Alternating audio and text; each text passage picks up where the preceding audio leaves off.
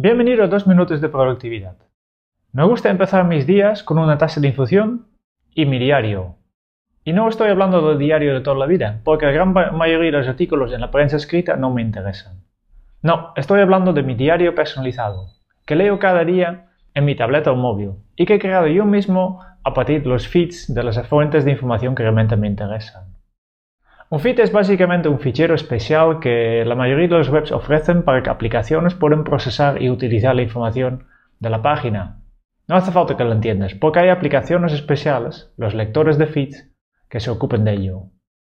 El servicio de lector de feeds más popular y fácil de utilizar es Feedly, pero yo uso iKnowReader porque tiene más posibilidades de filtrar las noticias. Tampoco escucho la, radio, sino prefiero a los podcasts por la misma razón. Suscribiéndome a los podcasts que me gustan, he creado una estación de radio personalizado con solo programas que me interesan. Hablando de los podcasts, justo esta semana he lanzado un podcast de audio llamado Kenso. En este podcast, mi amigo Kike Gonzalo y yo queremos entrevistar a personas altamente efectivas para ver cuáles son los aspectos clave en su productividad. ¿Qué les hace especiales? ¿Qué hábitos marcan la diferencia? ¿Cómo organizan su día a día para alcanzar sus resultados?